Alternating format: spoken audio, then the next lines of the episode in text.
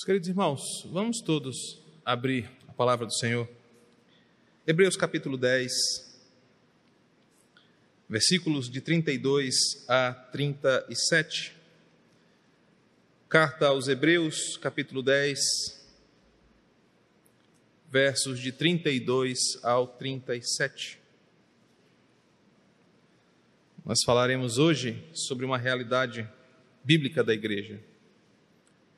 Triunfantes, ainda que atribulados, esta é a verdade que ouviremos da parte das Escrituras nessa noite. Hebreus capítulo 10, versos de 32 a 37. Assim diz o texto: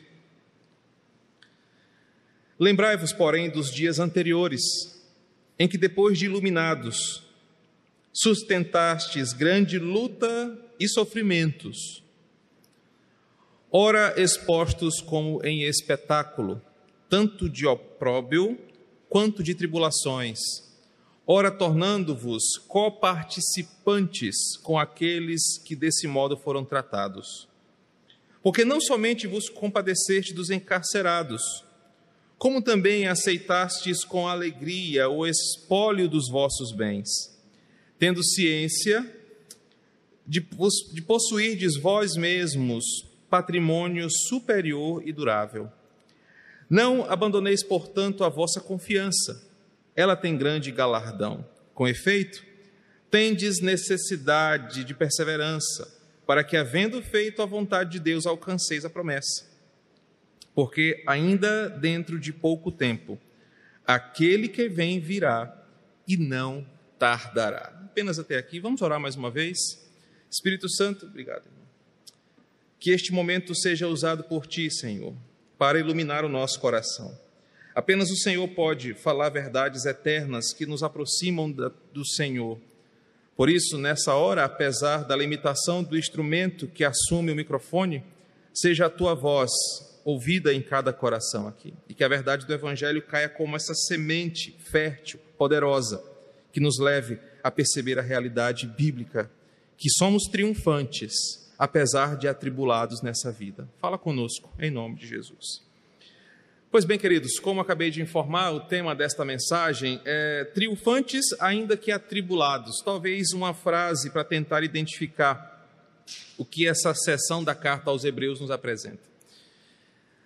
O filme Até o Último Homem, de 2017, é um daqueles filmes que dá gosto de assistir até o final. É um filme que conta a história de um soldado médico chamado Desmond Doss. É um filme baseado numa história real do contexto da invasão da ilha de Okinawa durante a Segunda Guerra Mundial. Desmond é rotulado no filme como um soldado que tem objeção de consciência. Por causa da sua fé, da sua religião, esse soldado ele não pega em armas e a sua crença não permite pegar em armas. Mas mesmo assim, esse soldado, ele deseja servir o seu país, defender a sua bandeira corajosamente em meio a uma guerra. O ápice do filme é quando, em meio a um intenso bombardeio, tiros para todos os lados, explosões, mais uma vez o exército americano é duramente atacado e impelido a recuar pela encosta de uma colina. O filme se dá na invasão desta colina, onde eles sobem uma tela feita de cordas e lá em cima tem o inimigo, o exército japonês, e é uma briga muito pesada. Só que nessa parte do filme, o ápice do filme, Uh, ela é mais intensa do que as anteriores e o massacre é pesadíssimo. O exército americano se vê atacado duramente pelos inimigos e vários dos compatriotas de Desmond, até mesmo uns que zombavam porque ele era um soldado que não pegava em armas, estão gravemente feridos. A cena mostra soldados baleados que foram atingidos por granadas, por metralhadoras, por, por rifles há explosões, granadas, bombas, tiro, gritos de desespero. E aqueles soldados que receberam um presente do governo dos Estados Unidos da América, como o sargento grita na hora do treinamento, um rifle para se defender, são os primeiros a gritarem em um ato de desespero: recuar, recuar, salvem suas vidas, voltem, voltem. A ironia do filme é que os soldados armados são os primeiros covardes a quererem voltar para salvar as suas vidas. Nessa cena, Desmond Doss, o soldado sem rifles, sem granadas e sem pistolas, diante dos gritos de socorro dos seus colegas feridos, tem uma difícil decisão a tomar. Ou ele desce, recua, para salvar a sua própria vida com o um exército acovardado e temeroso, ou ele fica ali para cumprir o seu chamado e a sua promessa de salvar vidas. Na cena, que é o ápice do filme, ele lembra de tudo que ele passou para estar ali.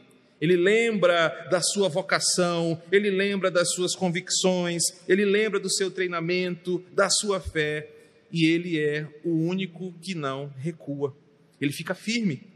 Mesmo diante de um intenso tiroteio, inimigo para todo lado, esse soldado, Desmond, é o único que sozinho, em meio às tropas inimigas, fica ali para salvar os seus colegas.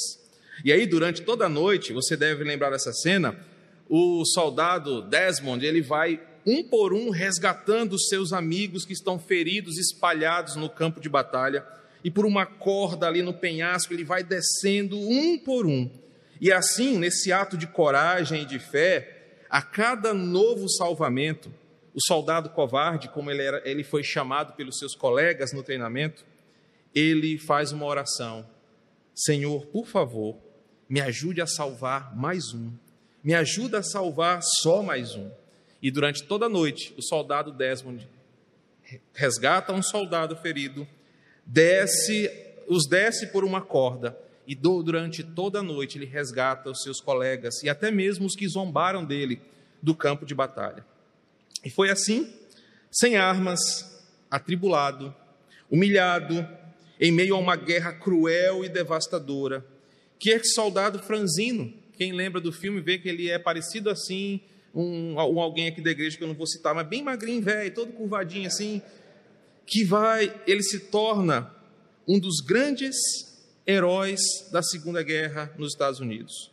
Ele não confiava nas armas humanas, mas confiava na presença de Deus que havia colocado uma fé em seu coração.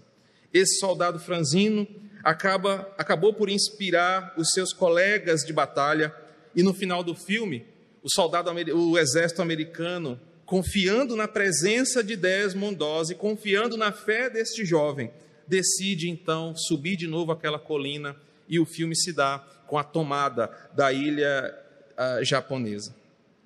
Por que eu comecei falando desse filme? Porque esse filme parece nos levar para perto do que Hebreus 10, 32 a 37 nos conta. Um grupo de atribulados, escarnecidos, zombados pelo mundo e por vezes humilhados por causa da fé, por causa do credo, por causa da confiança da palavra, que está no meio de uma guerra cruel e devastadora contra o pecado e a natureza caída. Aqueles que confiam numa palavra que às vezes são tentados a recuar, são tentados a desistir, são tentados a descer a colina quando o inimigo vem com a sua força impiedosa contra nós. Nós parecemos muito com o que está ali descrito naquele filme. Ora, nós parecemos e nos identificamos com o soldado Desmond. Ora, nós parecemos o exército americano, acovardado com medo do inimigo. Só que quando nós olhamos para Hebreus capítulo 10, versos de 32 a 37, nós percebemos que o texto nos leva a não nos acovardar, o texto nos leva a não retroceder, mas nos leva a ser lembrados de quem nós somos, nos leva a pensar em quem nós cremos e, diante desse cenário de guerra, falar igual falou o soldado: Por favor, Senhor, me ajude a salvar mais um. Por favor, Senhor, me ajude a pregar para mais um. Por favor, Senhor, só mais um.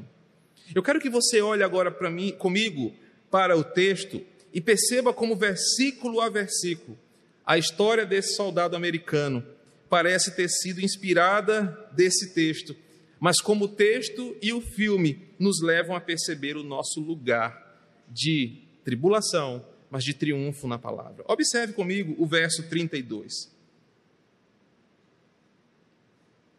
Lembrai-vos, porém, dos dias anteriores, em que, depois de iluminados, sustentaste grandes lutas e sofrimentos.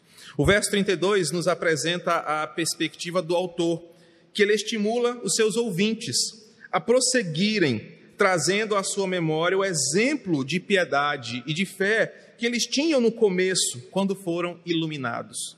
E isso, irmãos, nos faz perceber a primeira verdade desse texto. Possivelmente, o que o autor quer dizer aqui é que aqueles irmãos que estavam vivendo uma guerra espiritual, uma guerra difícil contra um império que se levantava contra o cristianismo, mas também contra uma religião secularizada, uma heresia que devastava a vida espiritual dos crentes, uma falta de crença, uma idolatria, uma falta de estímulo para continuar. O autor diz para aqueles irmãos que eles só conseguiriam ter forças para continuar, para enfrentar a perseguição que se levantou contra eles, se eles lembrassem, se eles buscassem nas suas memórias no seu passado a sua motivação. E queridos, às vezes tudo que nós precisamos para avançar é olhar para trás.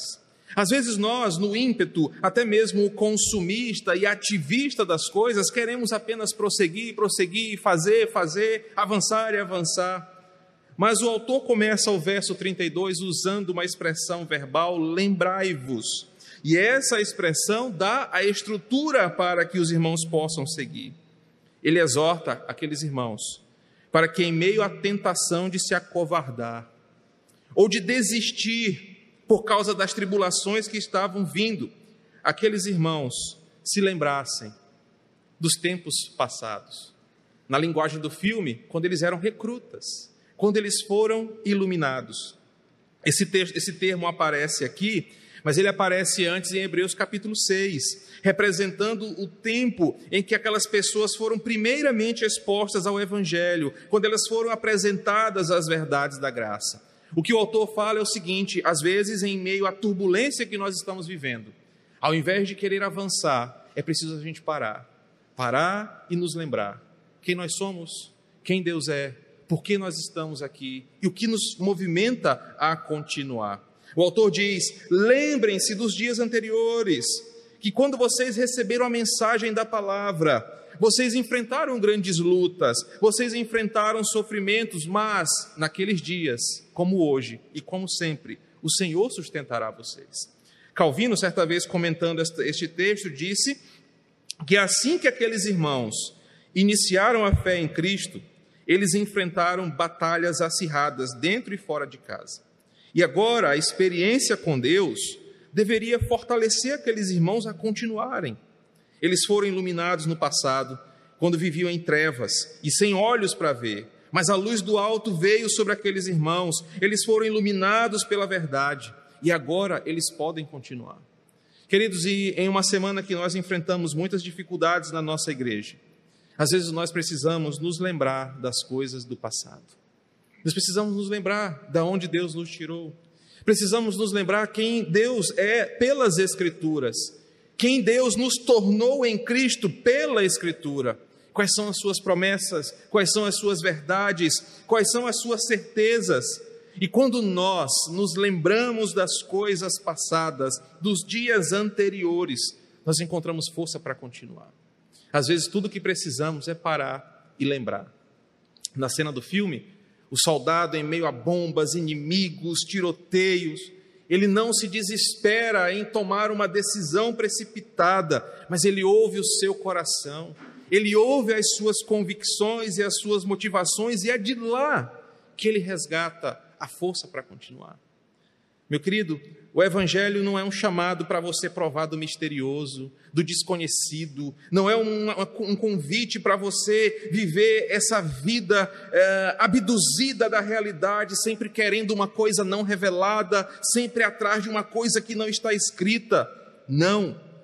Como já disse o antigo teólogo medieval, nós somos como anões, colocados nos ombros de gigantes, para olharmos para mais longe para olharmos para frente quando somos erguidos ao alto. Cristo nos coloca em seus ombros para nós olharmos para frente, mas olharmos para trás. O Evangelho não é esse chamado obscuro que algumas igrejas e algumas teologias pregam, onde o crente vai em busca do não revelado, do não escrito, do não apresentado. O Evangelho é uma chamada para você olhar para trás, para você olhar para o que Cristo fez, e não para as coisas que não estão reveladas. Isso não é evangelho, isso é macumba, isso é religião de mistério. O Evangelho é uma chamada para você olhar para o livro que já foi escrito, para o livro que já está fechado, para a fé que está na história, para você se lembrar o que Deus fez por nós. É, sempre que você se sentir acuado, temeroso, tentado a desistir, você não deve aceitar o grito covarde da sua alma que diz: abandona o campo de batalha, entrega suas armas, recua. Você não deve ouvir essa voz temerosa do seu coração que te vai incentivar a descer a colina e não continuar a batalha. Parece que às vezes o campo de batalha é tão ferrenho, há explosões, há inimigos, há perigos em todos os lugares. E às vezes a nossa alma grita covardemente, foge, volta, te esconde. Mas é nessa hora que nós subimos nos ombros de Cristo, o gigante por natureza. É nessa hora que, como Bernardo de Claraval disse na Idade Média, nós somos colocados em seus ombros e olhando o horizonte acima de todos os homens, nós temos força para lutar. O autor diz: lembrai-vos do que vocês já passaram, como uma fórmula espiritual poderosa para a gente poder prosseguir. O verso 33, uh, o 32 ainda, perdão, fala sobre a grande luta e os sofrimentos, é esse o sentido. A luta está pesada, a batalha está ferrenha, mas é quando tudo parece estar a destruir você. Assim como o termo usado pelo autor aos Hebreus, você está sendo forçado ao limite. É hora que você para. Lembra do Senhor, lembra da sua história, lembra de quem Ele é. E assim como o soldado lá na ilha de Onikawa, acho que assim é o nome da ilha, você tem forças para continuar. O verso 33 nos mostra que as nossas lutas, e é nessas lutas que revelam tanto quem somos, como também o que cremos e isso vai servir de testemunho para o mundo. Verso 33 diz que, ora, nós fomos expostos como um espetáculo. E a expressão aqui é literalmente uma peça teatral, onde nós, os autores, a igreja, está sendo assistida por uma plateia. Essa ideia vai aparecer de novo no capítulo 12, quando ele fala que nós estaremos rodeados de uma grande nuvem de testemunho. Só que, irmãos, essa peça teatral do versículo 33 que nós estamos expostos diante do mundo, onde as pessoas do mundo olham para nós, olham como nós enfrentamos as dores, olham como nós enfrentamos as adversidades. Não é um stand-up comedy, não é uma peça de amor, um romance, não é uma peça para dar boas gargalhadas. Infelizmente, é uma peça de luta, de sofrimento, de escárnio. E nós, os cristãos, somos os atores protagonistas. O que o autor aos Hebreus vai dizer aqui é que é nessa oportunidade de dores, sofrimentos, escárnios, que nós temos a oportunidade de mostrar o valor da nossa fé. É nessa hora, enquanto o mundo nos assiste e nos vê sofrer, é nessa hora, quando o mundo vê como nós lidamos com as guerras que enfrentamos, é que nós temos o poder de mostrar a glória do Evangelho.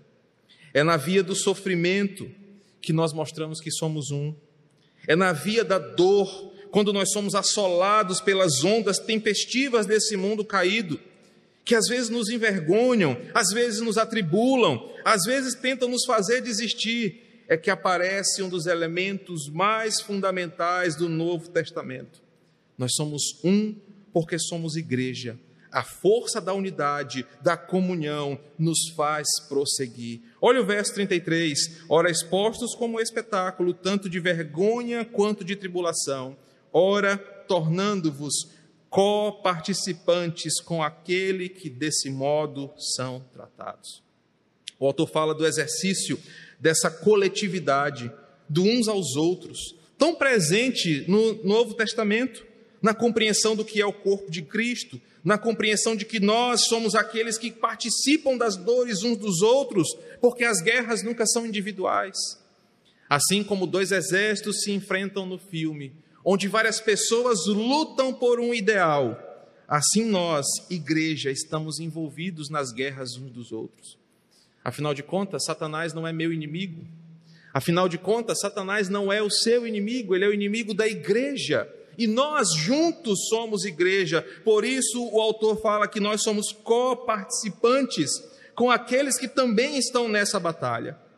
É a beleza da unidade, irmãos, do se importar uns com os outros, do sofrer com os que sofrem, de estar ao lado daqueles que estão nos seus momentos ruins, que mostra ao mundo uma grande verdade. A nossa força vem de algo além da nossa atitude humana. A nossa força para lutar vem do princípio bíblico de que na união dos irmãos há bênção do Senhor. É da verdade bíblica que fala que quando nós nos unimos em fé, há uma bênção do Senhor ali revelada. Quando nós enfrentamos as batalhas como um grande exército, às vezes as forças do inimigo tentam ser maiores do que nós, mas quando nós nos unimos como igreja, é mais fácil lutar do que deixar um soldado ferido, abandonado. O que isso nos ensina é que haverão semanas como essa nossa, em que perderemos irmãos, familiares, sofreremos com notícias devastadoras, com diagnósticos que surgirão na nossa vida, com doenças que não desejamos, com situações adversas.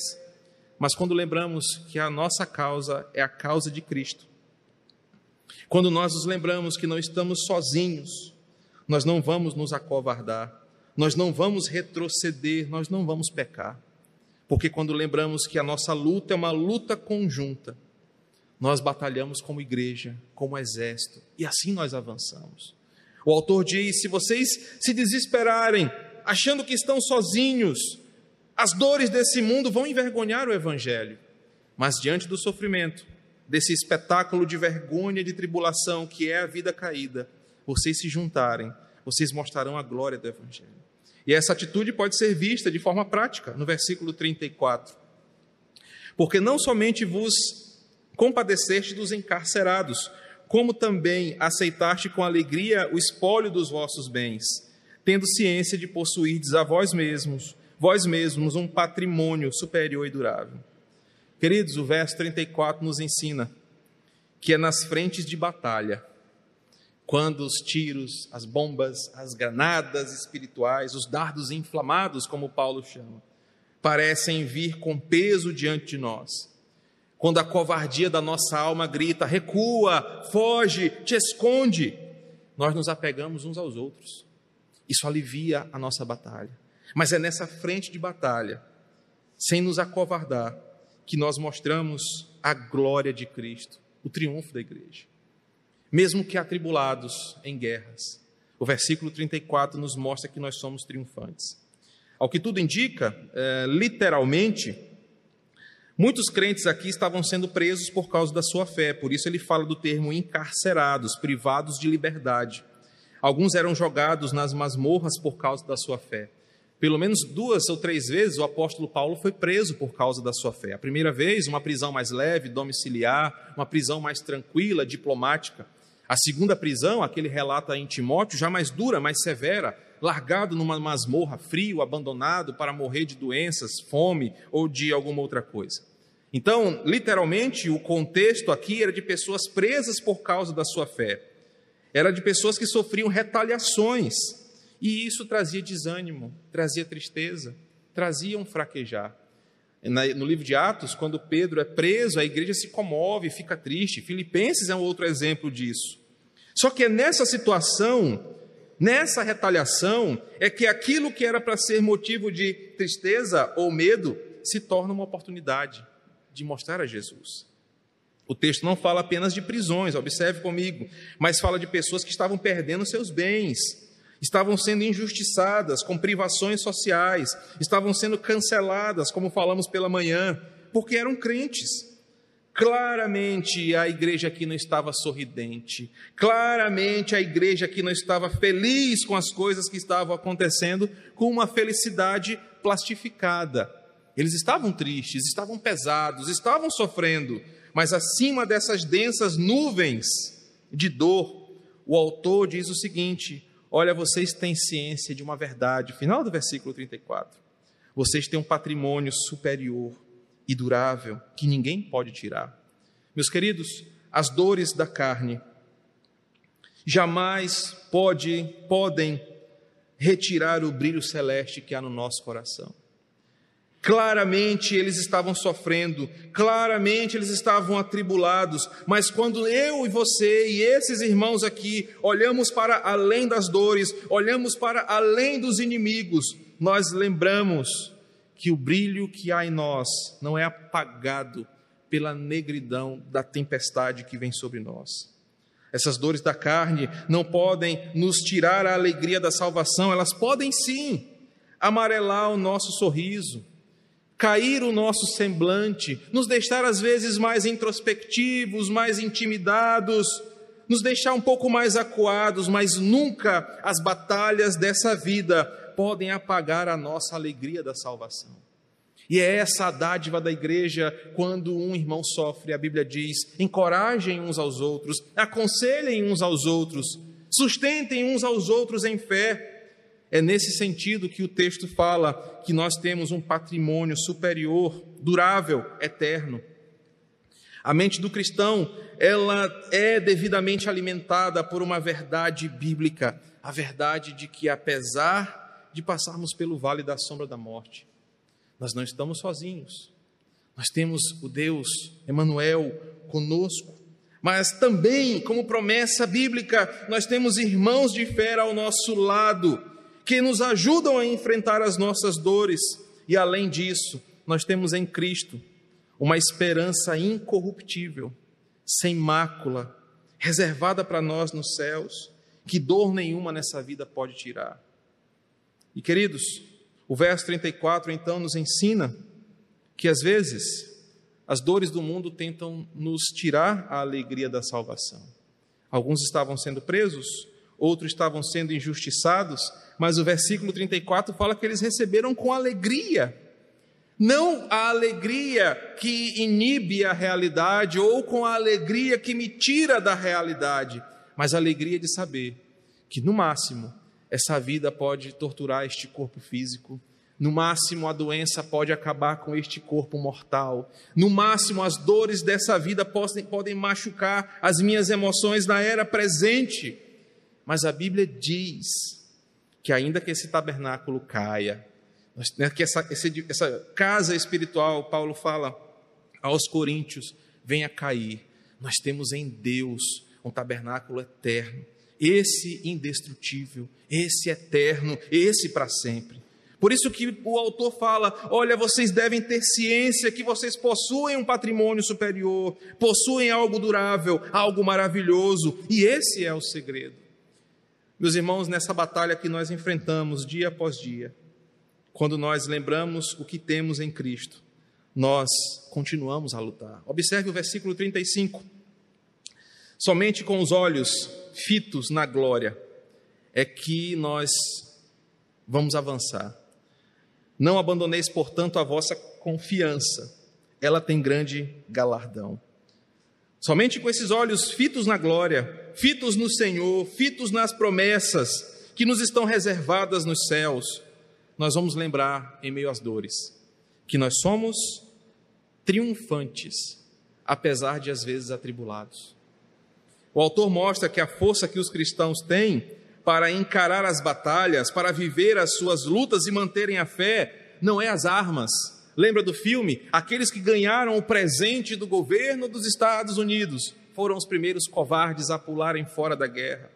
O autor diz que nós encaramos as nossas batalhas não com armas humanas, mas com aquilo que é eterno, assegurados daquilo que ninguém pode roubar. O termo galardão, talvez um dos grandes mistérios do Novo Testamento, literalmente significa recompensa. Não sei como será esse galardão. Só sei que o céu não é um lugar capitalista, como quem faz mais ganha mais. Isso não é a lógica do céu. Apenas a palavra galardão significa recompensa, como resultado meritório de alguma coisa. E esse é o grande mistério da fé. A salvação é um presente de Deus para a sua igreja. Mas quem conquistou tudo foi o Senhor, eu não conquisto mais nada. Não há nada mais para ser conquistado. Não há nenhum esforço que eu tenha que fazer além do que Cristo fez, diante das dificuldades que eu enfrento, diante das dores que eu enfrento. Jesus me olha nos olhos quando eu estou com medo. Jesus me olha nos olhos quando eu quero desistir e fala: Eu já venci. Você não precisa vencer mais nada. Eu já venci por você. Apenas mantenha-se fiel Ouça a voz do meu espírito que diz: Eu estou com você. não desista, continue, lembre-se do que Cristo fez.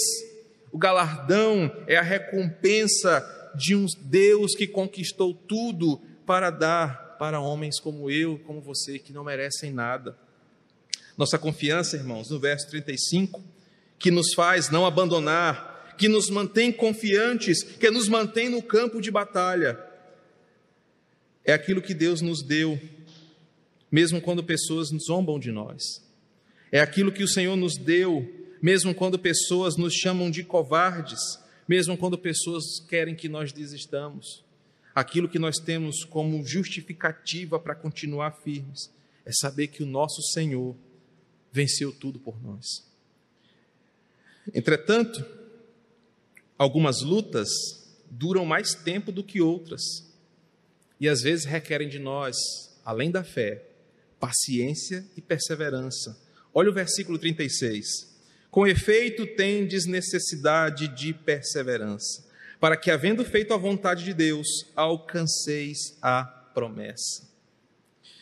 Calvino, de novo comentando esse texto, ele traz uma verdade muito interessante. Ele diz assim: é necessário que crentes tenham paciência, não só porque devemos perseverar até o fim, mas porque Satanás ele tem inúmeros artifícios para nos atribular.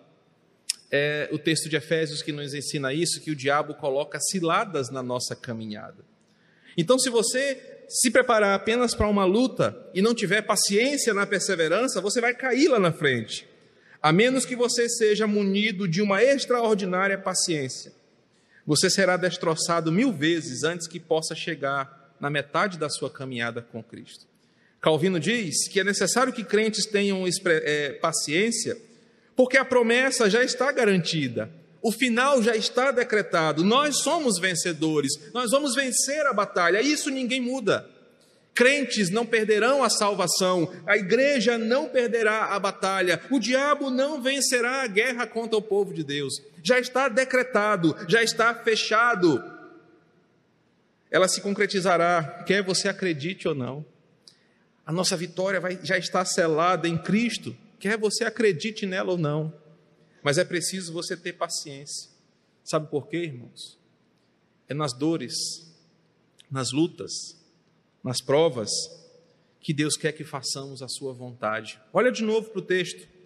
O texto fala que nós devemos ter paciência, perseverança, palavra, porque existe uma vontade de Deus a ser feita enquanto nós sofremos.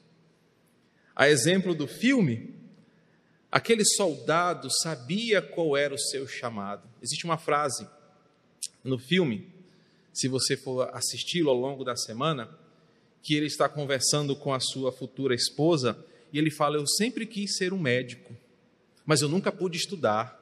E essa é a oportunidade que eu tenho. E ele fala: Eu não vou deixar que os meus amigos vão para o campo de batalha e morram no meu lugar e eu fique aqui. Diante desse sofrimento que você e eu podemos enfrentar, é nele que nós temos que perguntar: Senhor, qual é a tua vontade na minha vida enquanto eu sofro? Qual é a tua vontade, Senhor, na minha vida enquanto eu enfrento esse câncer? Enquanto eu enfrento essa tribulação? Enquanto eu enfrento esse problema familiar? Ao invés de me acovardar, de me enterrar num buraco para que o inimigo não me ache, eu pular fora da batalha. Senhor, já que o Senhor me colocou neste espetáculo, já que essa é uma oportunidade para eu fazer o teu nome grande, o que o Senhor quer que eu faça? Meus irmãos, e a maioria de nós peca aqui. Diante do sofrimento, a coisa que a gente mais quer é que ele acabe diante da dor, a única coisa que a gente pensa é: eu quero sair desse hospital, eu quero ficar livre desse diagnóstico, eu quero que essa tribulação passe. Poucos de nós perguntamos: Senhor, como eu posso te servir durante esse momento? Como eu posso fazer a tua vontade com esse diagnóstico? Como eu posso fazer a tua vontade diante dessas perdas, diante dessas dores, diante dessa luta? O autor nos ensina nesta noite que não faz diferença se você é assolado por um vírus, por uma guerra, por relacionamentos conjugais destruídos, por doenças inexplicáveis, por ameaças políticas, religiosas ou até mesmo alienígenas. O mundo sempre vai colocar uma nova armadilha, uma nova pedra de tropeço no seu caminho. Você sempre estará numa guerra. Nós nunca teremos paz nessa vida, porque esse não é o lugar de paz. Não existe paz fora do Éden, não existe paz fora de Cristo. Esse mundo não é lugar de paz para os eleitos. Quando o autor diz: Olha, tenham paciência, porque vocês têm a oportunidade de fazer a vontade de Deus, porque tem uma promessa garantida, isso ninguém muda. Ninguém vai mexer no seu destino ninguém vai mexer na sua salvação, ninguém vai mudar o que Deus já decretou. Só que enquanto nós sofremos, precisamos perguntar a Deus, ao invés de me acovardar e pedir só para Deus me livrar. Essa é a covardia do crente. Senhor, me livra logo dessa doença. Senhor, me livra disso, me livra daquilo. Isso é a nossa alma medrosa berrando diante da luta. Deveríamos ser como aquele soldado. Senhor, só mais um. Me permita salvar só mais um. Me deixa continuar, porque essa é a tua vontade. Por fim, o versículo 37 nos traz uma esperança que suporta toda a dor. Quando tudo parecer difícil, quando parecer difícil perseverar, quando parecer difícil ter paciência, suportar a dor, quando parece que não tem mais saída, quando parece que você não tem mais alternativa, quando parece que o fracasso e o desânimo são o melhor caminho a você tomar, Lembre-se da promessa do versículo 37: aquele que vem virá e não tardará. Assim como um general de guerra, sabe? Eu gosto muito de filmes de guerra, principalmente dessa, desse período das duas grandes guerras. Incentiva os seus soldados, dizendo: Olha, a guerra está chegando ao fim, vamos continuar. A guerra vai chegar ao fim, nós vamos vencer. Ou às vezes, como um médico que está fazendo aquele curativo doloroso e fica dizendo para você: olha, está acabando, está acabando, está acabando. Assim é a certeza que Deus diz na Sua palavra: eis que venho sem demora. É assim que está escrito em Apocalipse 3, verso 11: Eu venho sem demora, o Senhor logo virá, a noite escura da alma vai passar, o sol da justiça vai brilhar no horizonte e finalmente a batalha vai ser vencida. Finalmente nós vamos vencer gloriosamente. Irmãos, quando ele vier, toda dor vai passar. Quando ele vier, toda lágrima será enxugada, toda ferida será sarada, não haverá mais guerra, porque o Senhor dos exércitos todo-poderoso derrotará os nossos inimigos de uma vez por toda. Ele vem ele vem e quando Deus vier no seu tempo, ele vai sarar o seu povo, ele vem na hora certa, ele não demora a vir, ele não virá antecipadamente, ele vem no seu tempo. O texto termina esta, este pensamento dizendo: Olha, lembrem-se do passado, porque ele falou que voltaria. Mantenham-se firmes diante da luta, porque a luta é uma forma de vocês mostrarem a glória de Deus. Juntem-se como um só exército, como igreja de Cristo. Pensem na glória, pensem nas promessas, não abandonem a paciência, tenham confiança, porque Ele vem. Queridos, eu só quero terminar. Felizmente, em tempo, pensei que não ia dar tempo de ler dez páginas de um sermão com quatro aplicações muito breves que o texto nos ensina e que vai nos ajudar a enfrentar a semana que vai começar. Desafios que vamos viver em tempos tão incertos.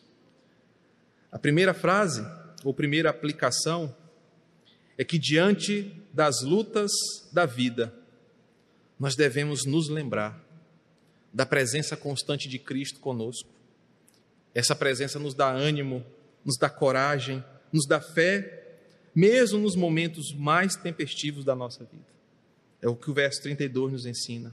Lembre-se das coisas que você passou com Cristo. A segunda afirmação é que as nossas dificuldades vividas são oportunidades para mostrarmos a bênção do que é ser igreja. As dificuldades que nós vivemos são oportunidades riquíssimas de mostrarmos que vale a pena pertencer à Igreja de Cristo, que somos unidos em Cristo e que cuidamos uns dos outros. Diferente do filme, ninguém está sozinho, ninguém fica sozinho enfrentando o inimigo. Nós somos igreja. A terceira frase é somente lembrando de quem nós somos, do que está guardado, o nosso patrimônio superior e durável do versículo 34, do nosso galardão do versículo 35, é que nós vamos vencer essas lutas desse mundo. Mesmo que às vezes a morte pareça uma derrota, ela significa a vitória do cristão. E por fim, somos eternamente triunfantes, ainda que por um breve tempo aqui atribulados. Ninguém tira a nossa vitória. Vamos orar. Querido e bondoso Senhor, graças te damos pela tua palavra que aquece o nosso coração, que dá esperança para o cansado, que ilumina o caminho do perdido, que nos dá forças para continuar. É essa palavra que nos mantém firmes na rocha que é o Senhor. E nessa noite nós aprendemos, Pai, a beleza de termos fé no Senhor quando enfrentamos as duras batalhas dessa vida. Querido Senhor, que os ensinamentos aqui continuem a ecoar no nosso coração. E que ao longo da semana que se inicia nós possamos aplicar essas verdades eternas. Quando os inimigos vierem contra nós, quando as batalhas se intensificarem, que nós possamos lembrar a quem servimos, quem luta as nossas batalhas, quem é o nosso general de guerra, e possamos, confiantes em Ti, perseverar para que o Teu nome seja exaltado. Continua ministrando no nosso coração, Espírito Santo, a Tua palavra que é viva e eficaz. Assim oramos em.